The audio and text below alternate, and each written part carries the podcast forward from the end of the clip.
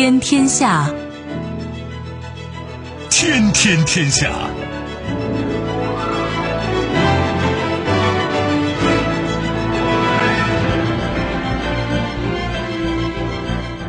历史穿行者，新闻摆渡人。听众朋友，大家好，您正在关注收听的是《天天天下》节目，我是夏萌，和我一起陪伴各位的还有本节目评论员重阳。世界纷繁复杂，新闻随时发生。今天的节目您将听到：星辰大海，中国科学家规划载人登陆火星三步走；遭遇围攻，因禁止学校教授 LGBT，匈牙利被欧盟孤立；态度有变，乌克兰撤销联署加拿大发起的反华共同发言，外交部表示欢迎；了无新意，美国正式公布 UFO 报告。一百四十三起事件无法解释，无法证明是地外生命。稍后我们会一一道来。收听我们的节目，您可以使用传统的收音机，也可以使用手机。欢迎使用计时客户端，也可以选择蜻蜓 FM 或者是企鹅 FM，搜索“天天天下”就可以收听我们的节目以及其他相关内容。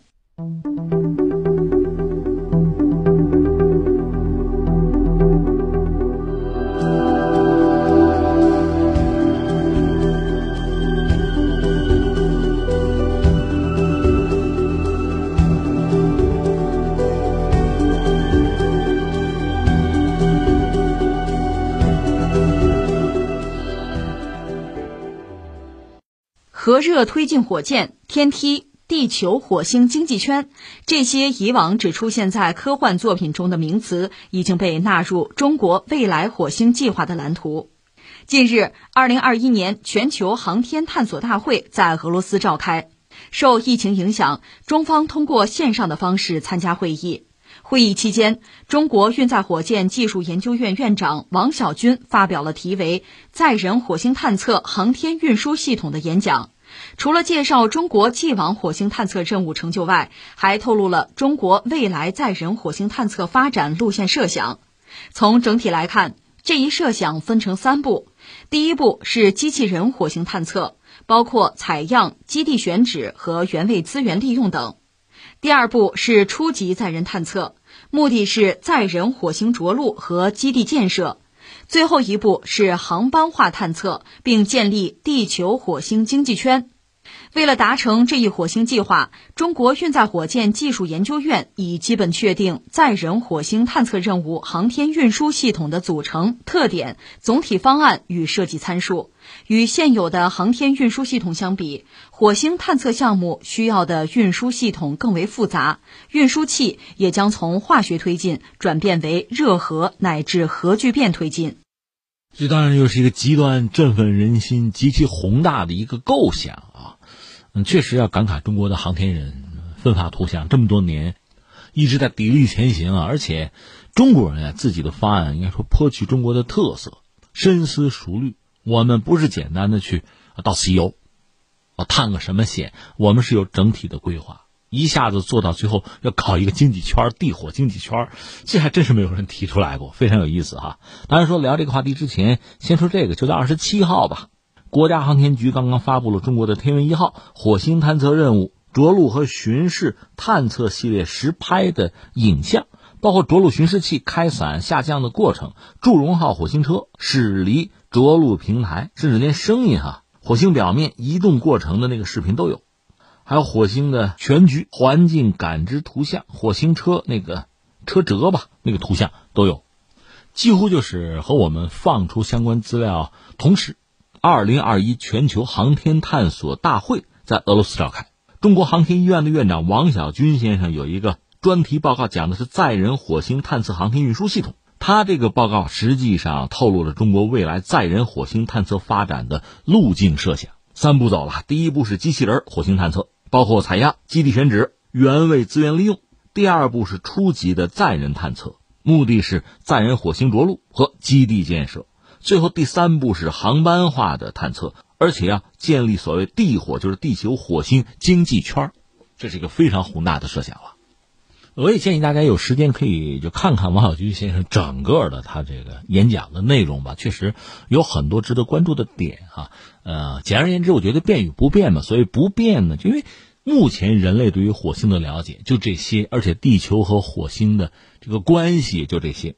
说到底吧，有些时间窗口是没法改变的。就我们也推算，你要做火星任务出发的时间节点，呃，他列了几个：二零三三、二零三五、二零三七、二零四一、二零四三，就到本世纪中叶，最主要的节点就这些。但是我们知道，要载人去火星和无人，就我们现在比如说天问一号这个火星之旅，其实完全是不一样的。你没有人去，就没有涉及到人的生命维持系统过去。如果你要是把人送到火星上，那有一个关键的问题，你还要不要回来？这不是单程票。你还得把人运回来，这个难度其实很大，那就需要有一系列的基础设施建设，那就必须做一个非常大的、非常详细的规划。呃，特别有意思，就是我个人也很关注的，就是用什么动力？因为理论上，刚才我们谈到人要到火星上去，这个生命维持系统是非常巨大的。我们什么也不说，我们假设啊，地球到火星我们用上比如八个月的时间，或者说多说一点吧，比如三百天。一个人每天要消耗的，比如说氧气零点七五公斤，水一公斤，食物也得一公斤吧？你算算，三百天或者说八个月吧，这就是非常庞大的一个数字了。当然，我们知道这是消耗品，就是连空气带、水带、食物都是消耗的，就是飞船上这些东西是越来越少，那飞船就越来越轻。当然，要完成从地球到火星的这个旅程吧，我们就算是单程啊，那以目前人类的能力，用这个化学能的火箭。你要想完成这个旅程，恐怕就得想一些办法。你没办法一步到位，就是说，刚才我们算的人要去火星需要带的这些东西啊，就最基本的维持生命的东西，它总要从地面上发射出去。要是化学能火箭，其实一次是做不到的。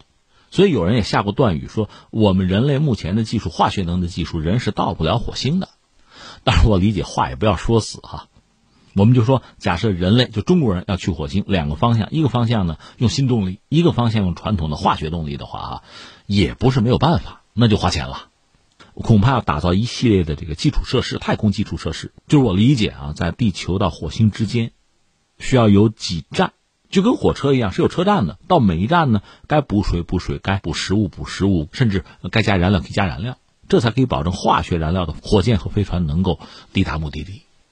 但是确实意味着巨大的投入，这个投入恐怕就无从算起了，真是一个天文数字。所以这次我们看到王先生这个演讲里边谈到推进技术方面，我们等于是另辟蹊径了，就是核热推进是目前载人火星探测方案设计的重要的选项，核聚变推进理论上具有更高比冲的性能，需要理论和技术的突破。适合作为载人火星探测更远期的研究目标，而且我们还研究把天梯这个新型的运输系统作为空间出发点，能降低火星探测运输的规模。所以实际上，从他的话来讲，似乎我们已经明确了，我们现在要搞的是核热推进，就是不是用现在的化学能了。这才是让人特别震惊或者让人特别兴奋的一个消息，就是未来我们的宇航啊技术路径。特别在选择这个推进系统上，我们似乎把这个技术作为一个非常关键的东西。但是像天梯还有核聚变这些东西都考虑，而最现实的似乎是核热。就核热推进，这是中国人考虑的未来啊，这航天发射系统很关键的动力源了。这显然是经过充分的论证，而且我们手头恐怕已经具备了一定的技术吧，才敢拍胸脯说这个话。再一个，呃，王先生这个演讲里边值得关注的就是那三步走了，就是第一步是机器人火星探测。其实你要说天问一号，呃，包括祝融吧，算是在这个领域一个初步的实践。机器人火星探测主要执行火星采样返回、火星基地选址考察，还有原位资源利用和建设等等。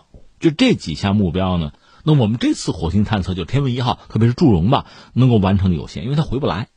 那就期待着我们下一次火星探测就应该是考虑把火星上一些样本运回地球。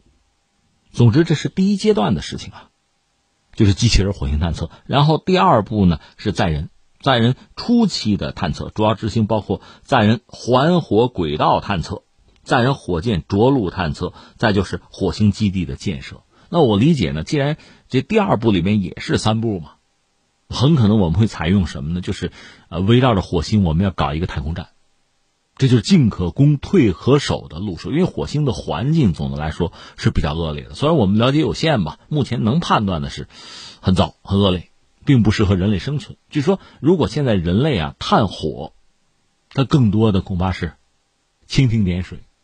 在火星上要长期生存，那需要非常充分的准备。而在这天到来之前，做一个能够围绕火星的运行相当长时间啊，十年吧，我们姑且说这样一个空间站，这是比较现实的。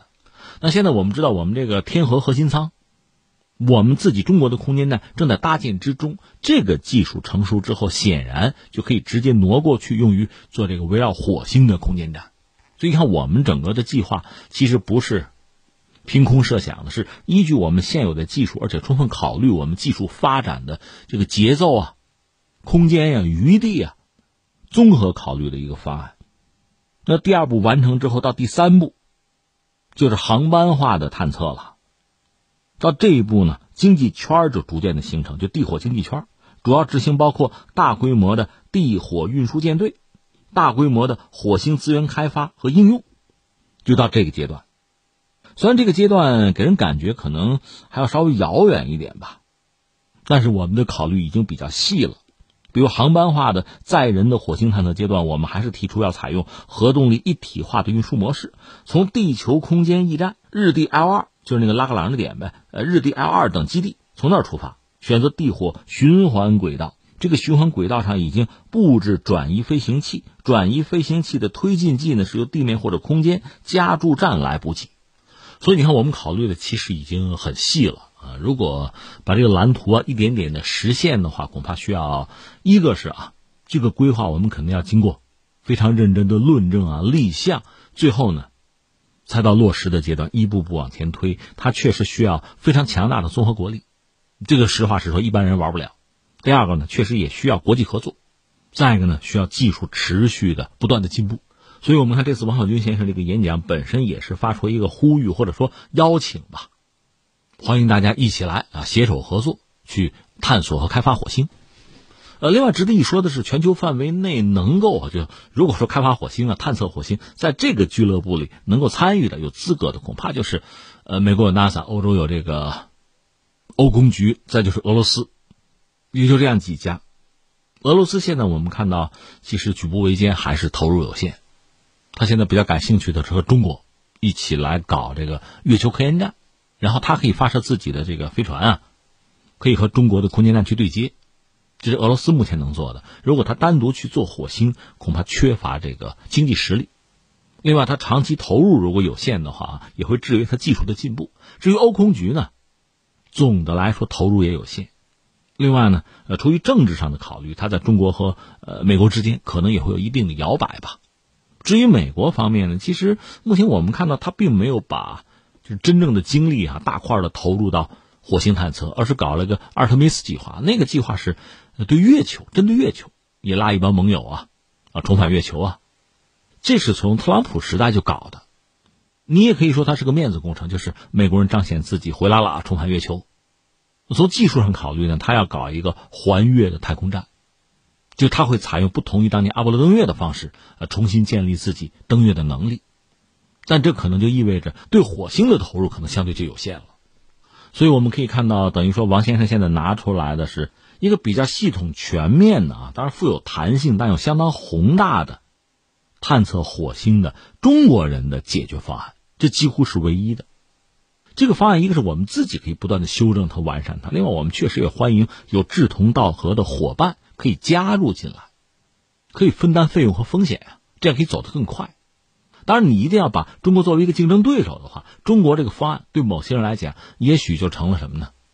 一个挑战，一个必须要应对的巨大的压力，甚至也许有人会把它看作是一个什么太空竞赛的，就是二十一世纪新的太空竞赛的起点，极力要去做回应。如果你不抱着一个建设性的合作的态度啊，你抱着一个敌视的竞争的态度，那就不好意思了。你必须搞一个和这个东西类似的能抗衡的方案，并且往里砸钱好了。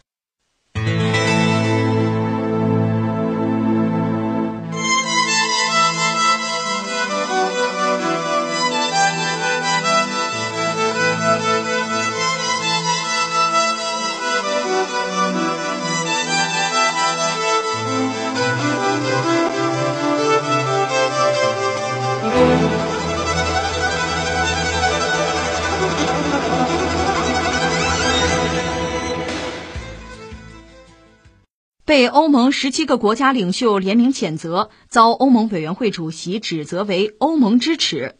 近日，匈牙利一夜之间成为欧盟内部的众矢之的，被欧盟其他国家孤立。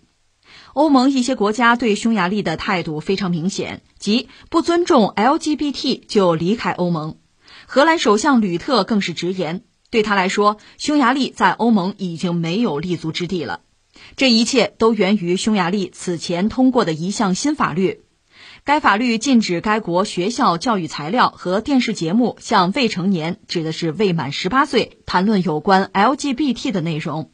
LGBT 一般指性少数群体，包括同性恋、双性恋和跨性别者。综合媒体报道，六月十五号，匈牙利议会对一项涉及 LGBT 的提案进行表决。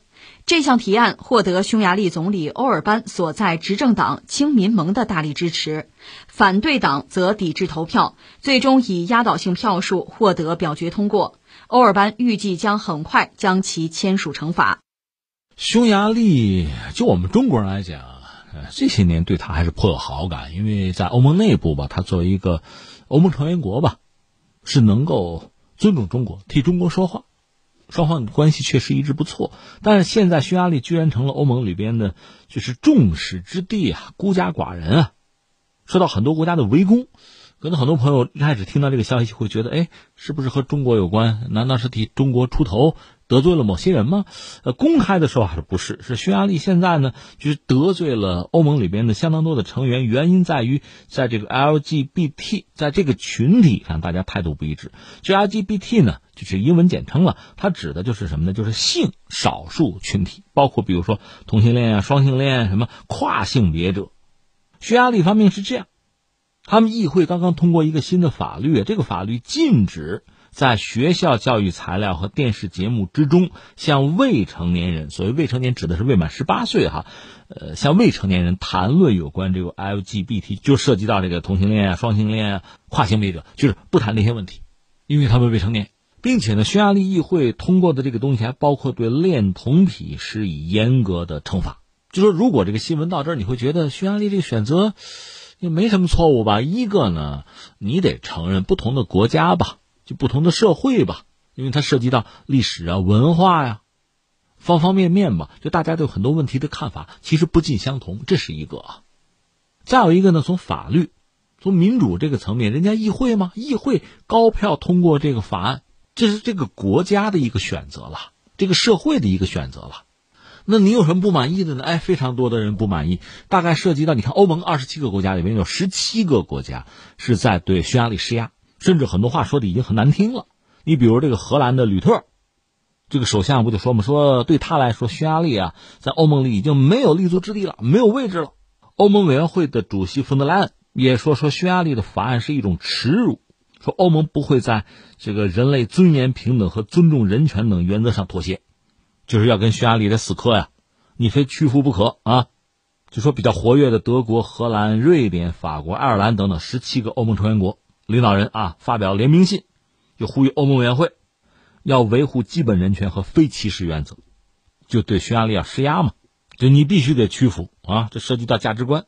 当然说，欧尔班就是匈牙利的这个总理啊，他在一份声明里面就说，匈牙利最近通过的法案旨在保护儿童的权利，保证父母的权利，并不适用于十八岁以上的人的性取向权利，因此它不包含任何歧视的因素。现在我们看到，就是波兰是支持他的，再就是斯洛伐克是保持沉默。当然，这个事儿如果闹下去，根据欧盟相关的规定吧，如果欧盟委员会认为欧盟法律和价值观受到威胁啊，是要采取法律行动的。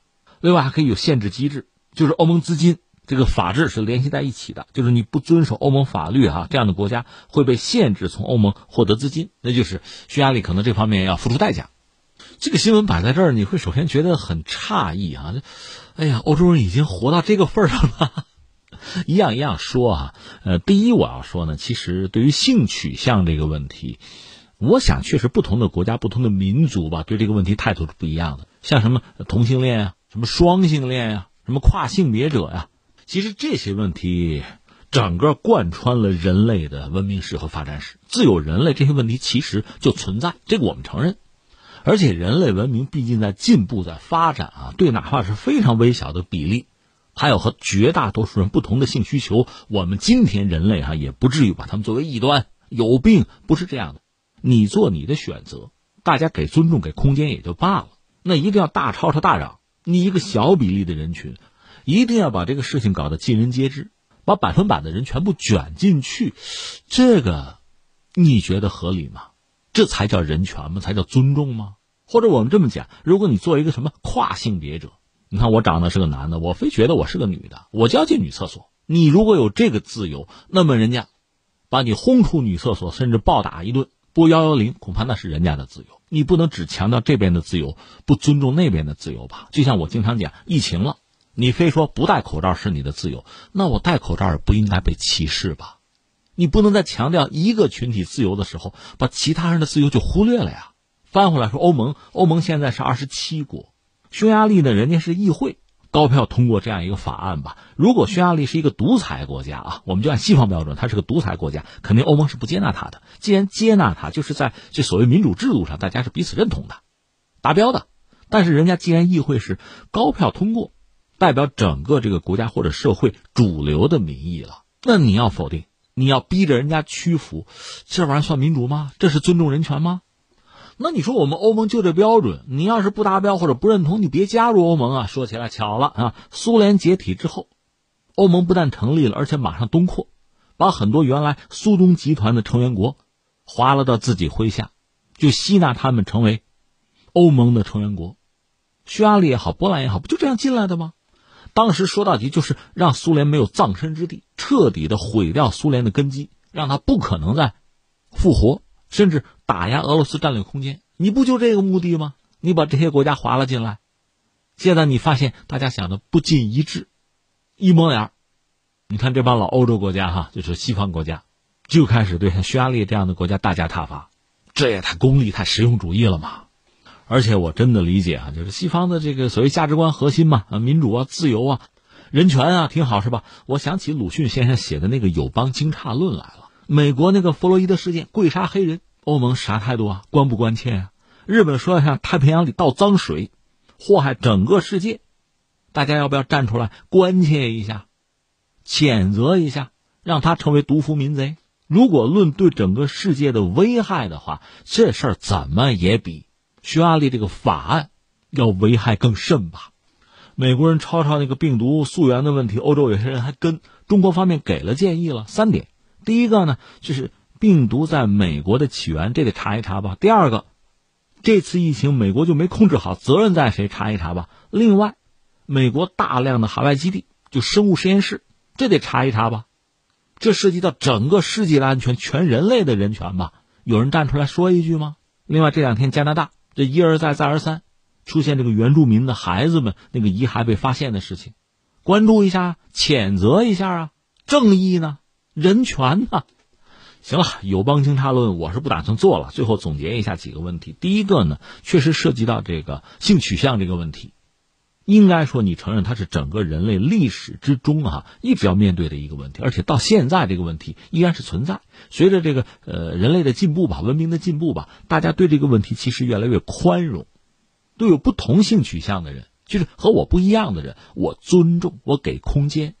这个应该说是一个大家一个共识，但是你又要承认，不同的国家啊、民族啊，它确实国情不同，它的历史啊、文化背景是不一样的。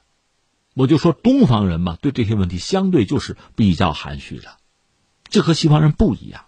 而且我们不排除将来某一天就在这类问题上可能会爆发激烈的争论。我现在就把态度放在这儿，大家国情不一样。让你天天吃我们家涮羊肉，你吃不惯；让我天天吃你们家的这个面包、抹黄油、和牛奶，可能我也闹肚子。那我们自己吃自己的好了，相互尊重好，千万不要拿自己这套标准去要求别人。另外，很多问题不是没有折中的办法，比如刚才我讲这个跨性别者，我一男的，我非要上女厕所，那这个纠纷就难免。比较折中的办法，无外乎给所谓跨性别者单搞卫生间，这个问题可以解决。你一定要把进异性的厕所作为一个权利去争取，那就是制造社会矛盾，那就要承担后果、付出代价。如果你们家愿意这么做，那是你的事儿，我也尊重，国情不同嘛，你不能要求我。这是一个我们要说。第二个我们要说，刚才谈到了欧盟现在二十七国，英国已经脱欧了。之所以这么一大家子出现很多不和谐的声音，呃，我总结就东西南北都有矛盾。这是当时你应对苏联解体，一门心思占便宜、挤压人家的战略空间带来的结果。你别只想占便宜不承担后果，不付出代价。现在代价来了，你这样搞匈牙利，搞到最后，可能会带来一个结果，就是欧盟解体。大家分家另过，当然这也不失为一个办法，就看你承担得了承担不了了。再有，最后我要说，这么多国家十七国集体对一个国家对匈牙利如此大加挞伐，我难免要问一句：是不是仅仅因为这个性取向？匈牙利议会通过的这个法案的问题，有没有其他的一些因素？是不是匈牙利在其他一些问题上，比如涉华问题上坚持己见、坚持真理，招致某些人的不满？把匈牙利作为一个不听话的刺头，不跟着欧盟里边的所谓主流价值观走，就逮机会要修理人家，要惩罚人家。我们必须把这个问题问出来，因为刚才我们谈到了这个世界上，如果我们讲自由啊、民主啊、人权，确实有很多问题和这些核心价值观是不符的。刚才我们举了一系列的例子啊，但是欧盟对这些问题一概是置之不理啊，视而不见。没有一个基本的态度，这说不过去吧？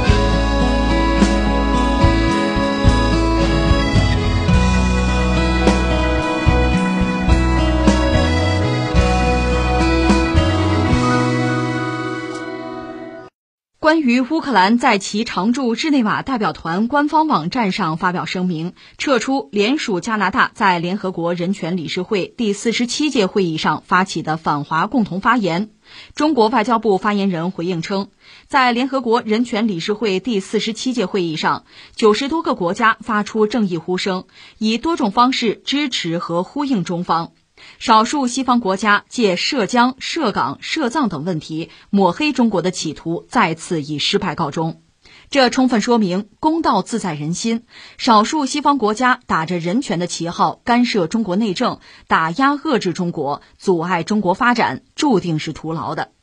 发言人说，乌克兰已撤回联署人权理事会第四十七届会议反华共同发言。乌克兰外交部明确声明，不干涉中国内政。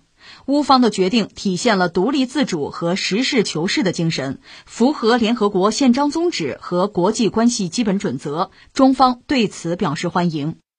哎呀，这个事情真是有意思啊，戏剧性。呃，先就事论事说这个事儿啊，就是加拿大作为西方国家里边的一个重要代表吧，这是牵头搞了一个涉华的，主要是在联合国的这个人权理事会第四十七届会议上。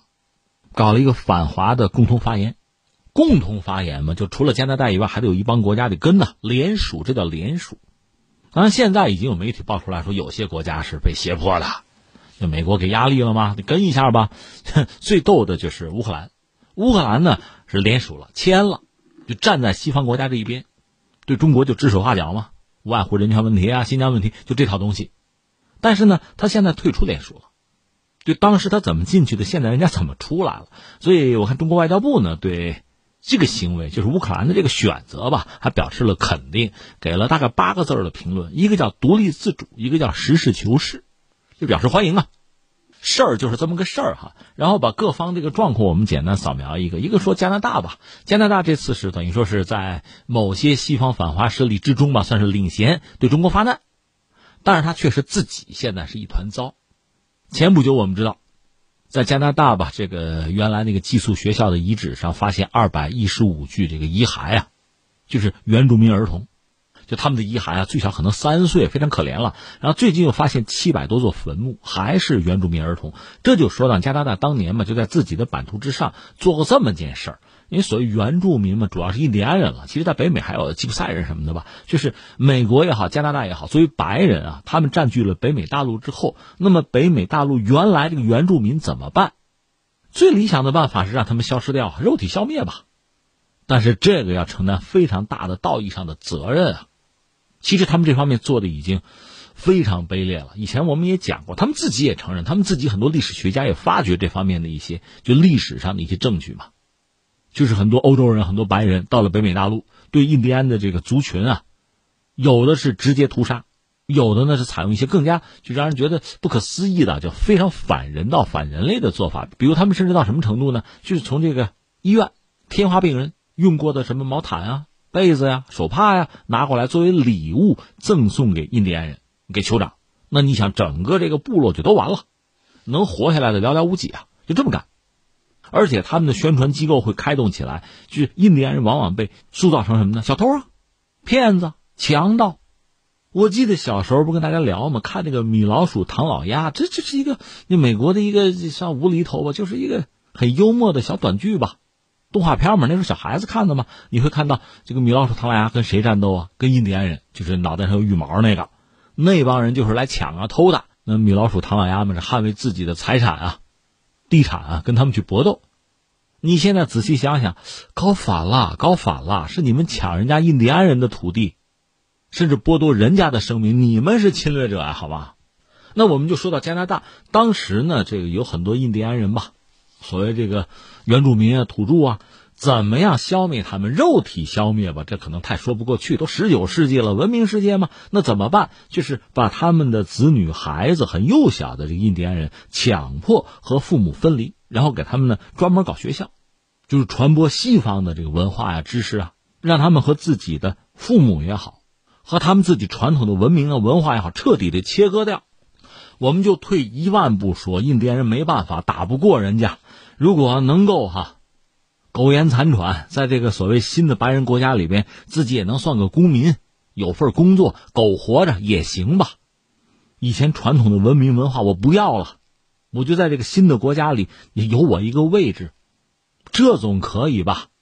有什么血性啊，什么气概，咱都不论了，就做个顺民总行吧？不行，我们看到很多幼小的印第安人就死在寄宿学校里了。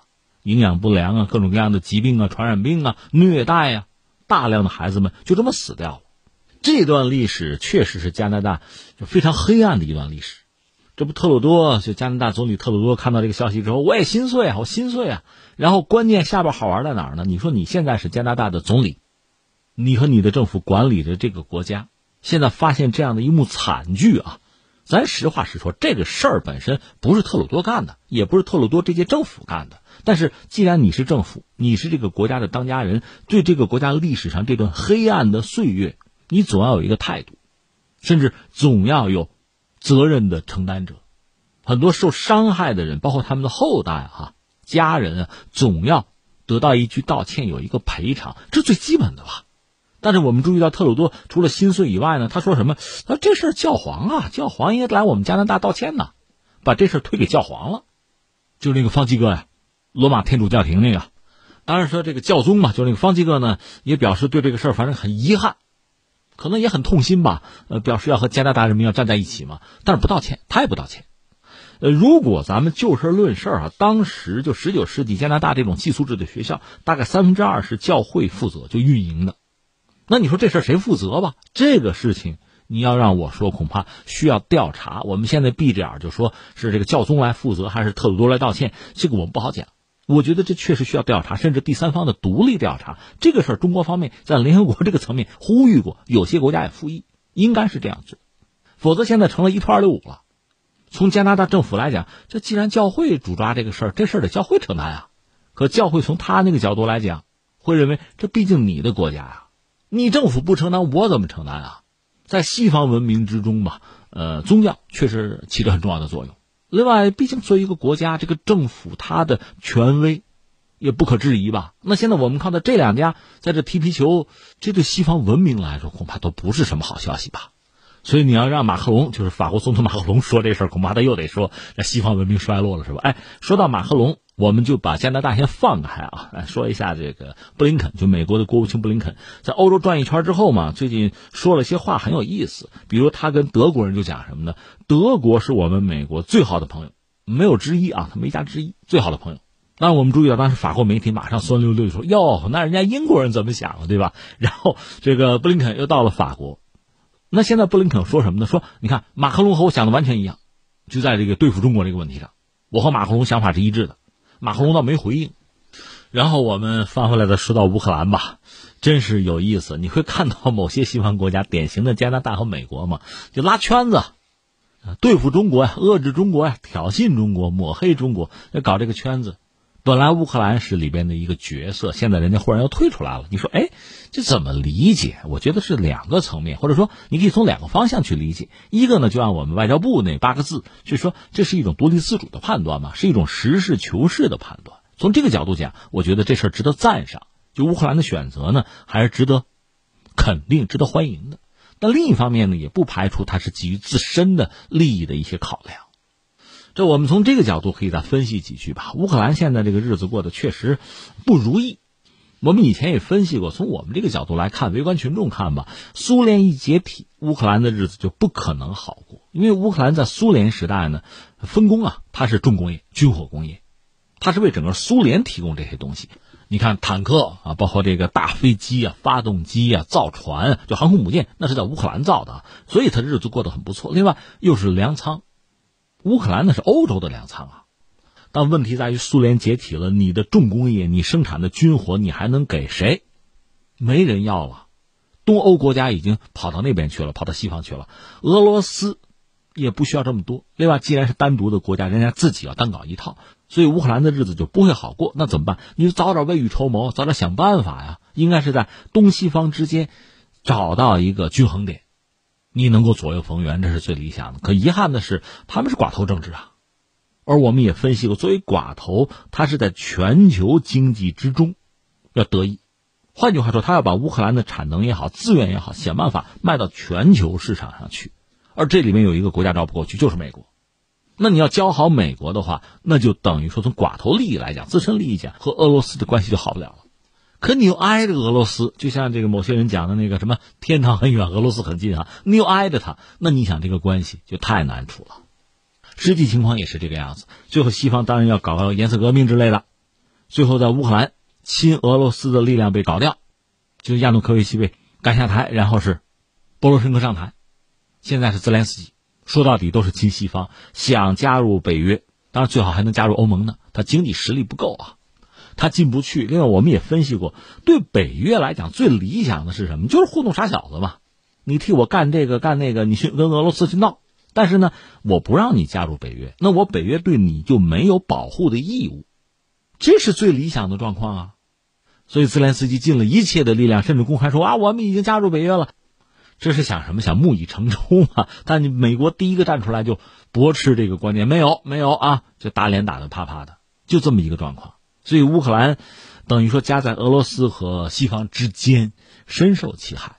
那你说你跟俄罗斯闹就闹吧，跟中国也捎带脚，因为我们知道美国和中国在全球要搞博弈嘛，那当然要影响到乌克兰。所以本来在航空领域，中国的企业和乌克兰那个马达西奇公司有合作的，这就是一个商业合作，按规则来嘛。我多少的投入，我控股多少，本来就这么件事儿。最后，泽连斯基要搞什么国有化？就说到底，把中国资本赶走，这也是秉承了美国的旨意啊。那既然是商业上的合同，你违了约，那你赔钱吧。泽连斯基那意思，美国能不能替我们交钱啊？这赔钱我赔不起啊。你想，美国人会替你交钱吗？那现在乌克兰真正的状况是什么呢？原来的那点家底儿基本上已经败光了。你说他的这个大飞机，他的航空业连发动机啊，安东诺夫那个大设计局嘛。就能够做出世界上最大的安二二五什么安幺二四，已经黄了，那已经完蛋了，破产了。造船就不用说了，那个库兹涅佐夫俄罗斯的航空母舰那是在乌克兰生产的，那我们辽宁舰的前身是瓦良格号也是在乌克兰生产的，都完了，这企业已经破产了。我们就说刚才说那个马达西奇，本来中国有企业看得上啊，还想这个投个资啊，控个股啊。但是这里面有一个维度，你千万别忘了，就是时间。因为马达西奇说到底是苏联时代，它的动力沙皇是苏联时代高投入，最后培养出来的一个企业。在当今这个时代，乌克兰其实已经没有钱给他投入了。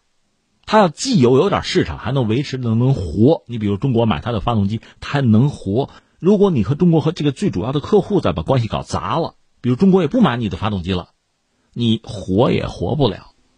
一个，你的技术不再更新了；第二个，全球市场谁还用你的发动机？你说我吃苏联的老本，那是有一个时间限制的。你不能想象我吃五年、十年，我还吃五百年、一千年啊？可能吗？苏联啊，留下这点技术，你又不刷新它，能卖一台是一台，卖不动了也就死了。所以我要是乌克兰，抓紧往中国卖东西啊，也就这几年的事情。再往后你就卖不动，人家真的就不需要，因为你就落后了，这不明摆着的事情吗？这就是个快钱，你不赚也没有办法。那乌克兰翻回来说，他这次本来是加入西方，就是加拿大牵头的这个啊反华的这么一个提案吧，联署吧，后来又撤出来了。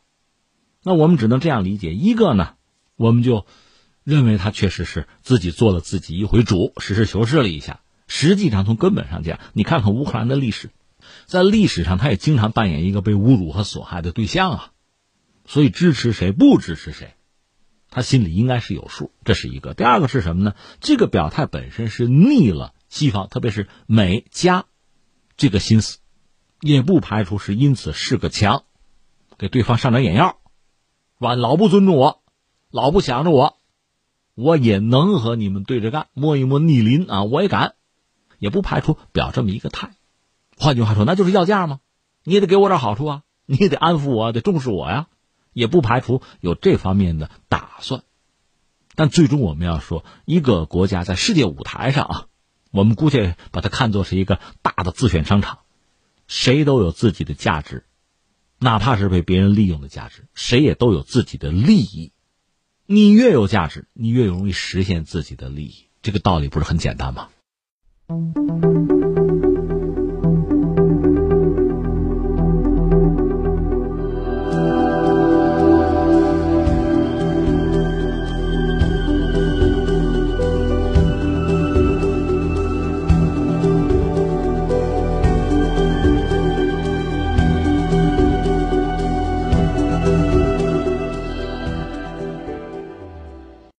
当地时间二十五号，美国情报部门正式提交了关于不明飞行物的政府主导调查报告，称美国军方多年来观测到的一百四十四起 UFO 事件中，除了一次被认为是气球外，余下的一百四十三起都无法解释，理由是缺乏足够信息，呼吁进一步调查。根据报告的公开版本，从2004年至今，美军和其他机构通报的144起不明空中现象观测事件中，调查人员仅能对识别其中一起事件抱有高度信心，称在那个案例中，我们发现目标是一个大型的泄气气球，其他的目击现象无法提供解释。呃，这叫千呼万唤始出来吧？美国人说话算数啊！这个是美国的一帮政客，实际上最后要求你们得给我们个报告啊！最后给了，按时把这个报告公之于众了。但是这帮政客又表示失望，为什么呢？还是没说清楚这到底怎么回事啊？说不清楚也对，因为可能美国人自己真的也不清楚。我看了看他们这个东西的报告吧，最后给了五种可能性，就说美国政府一共公布了。这个所谓 UFO 不明飞行物的调查报告，是对一百四十四起有关的这个目击飞机或者其他飞行物吧，以什么神秘的速度或者轨迹飞行的情况做了调查，最后说有几种可能性，但是说没有发现和地外生命有什么联系，当然也不能彻底否认这种可能性吧。那你说到底怎么回事？给了五种可能就选项啊，你看啊，机载杂波、大气现象。来自美国的机密项目，外国的未知技术，还有其他什么可能吧？就这样一个状况。怎么看呢？我觉得这么几点吧。第一个呢，呃，美国人这次算是比较认真，就是因为他很多目击是由就是海空军飞行员，就算比较靠谱的人吧。而且有的是他们肉眼同时通过其他传感器，比如雷达，包括红外，其他各种各样的方式，最终美国方面确认这事儿确有其事。不是说看花眼了，不是什么自己编的、臆造、闹着玩，不是，是确有其事，而很多可能真的就是物理现象，就这事儿是真实存在。而且确实人类目前解释不了。我想这倒确实是一个实事求是的态度，就人类啊，面对整个世界，包括你说自己的历史上发生的很多事情解释不了的，大有其事啊。你比如我们以前我在另一个节目就是《今天大不同》里聊过，你比如说明朝的时候，北京那个所谓王工厂大爆炸，现在我们大约能够想到的可能就是王工厂大爆炸嘛，就是北京等于说是军队的这个火药库发生爆炸，你可以这样理解，但是有一些现象。你甚至我记得有一些这个受害者吧、遇难者吧，衣服飞了，人都光着呢，衣服跑到多远之外去了。你说只是这个火药库爆炸会出现这样的局面吗？或者还是有人恶作剧？你找不到解释。另外，你像这个通古斯，俄罗斯的那个大爆炸，现在大家想到的是不是什么彗星撞地球一类的哈？找这样一个解释，但是也没有一个明确的、大家公认靠谱的一个答案。就这类事情啊，就所谓自然之谜吧。这也是我们一直感兴趣、一直想搞清楚，可是至今没搞清楚的东西。更何况面对这个世界，你说有些东西搞不清、没答案，这很正常。涉及到这个 UFO 嘛，我们不是以前也聊过，开个玩笑嘛？就假设啊，真是这个地外文明，它造访地球，它比人类技术先进的多。以我们的能力啊、见识，我们掌握的知识，那我们当然就解释不了。另外，假设，呃，还有一个平行世界啊，不是平行宇宙，就在我们比如地球内部。假设啊，有另一种这个生命、智慧生命存在，比我们人类技术高级，那他们的飞行器我们依然也理解不了。当然，还有一个可能，我科幻电影看多了，比如来自未来啊，穿越，对未来的人类是穿越到过去，穿越到现在来了啊，那我们还是解释不了吧。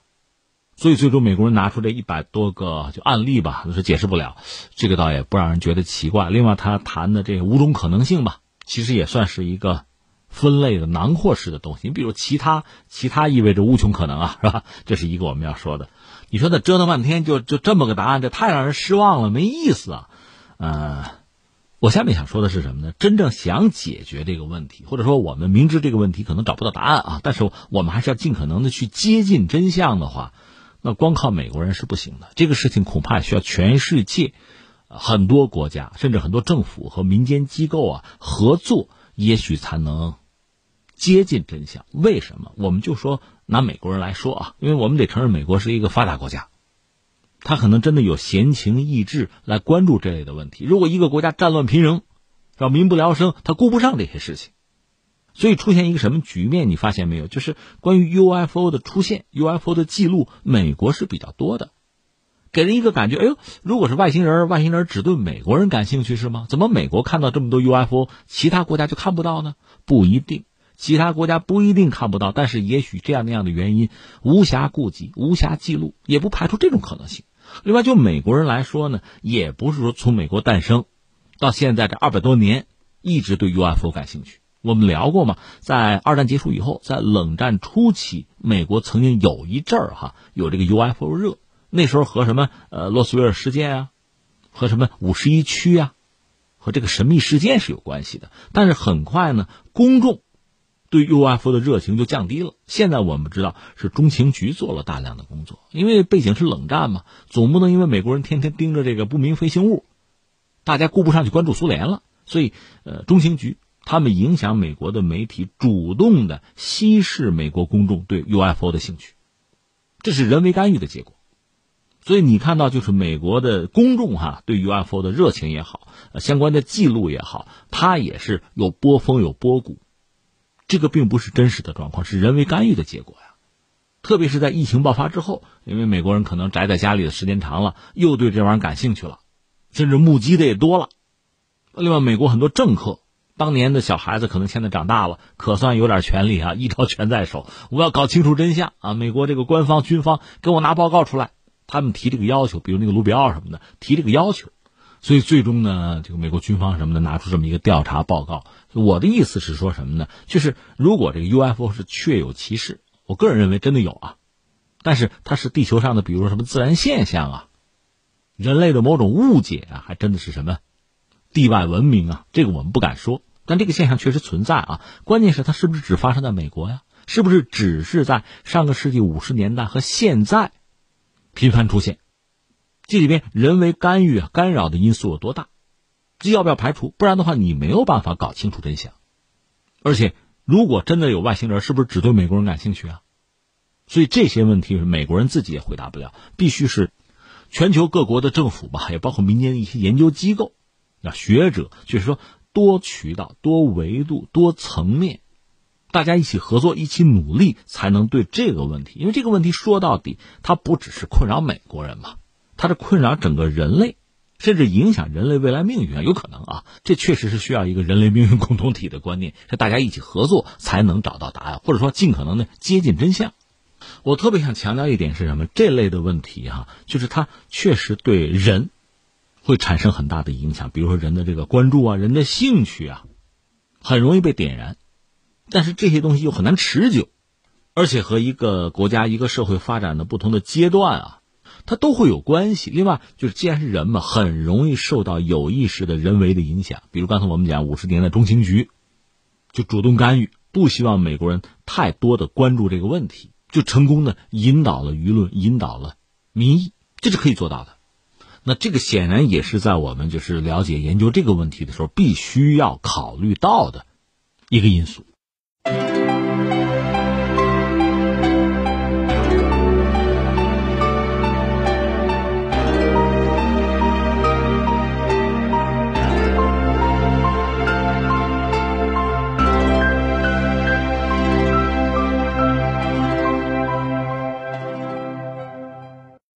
好，听众朋友，以上是今天节目的全部内容。最后还是要提醒您，收听我们的节目，您可以使用传统的收音机，或者是手机通过计时客户端蜻蜓 FM、今日头条或者是企鹅 FM 搜索“天天天下”，就可以找到我们的节目。我们明天再会。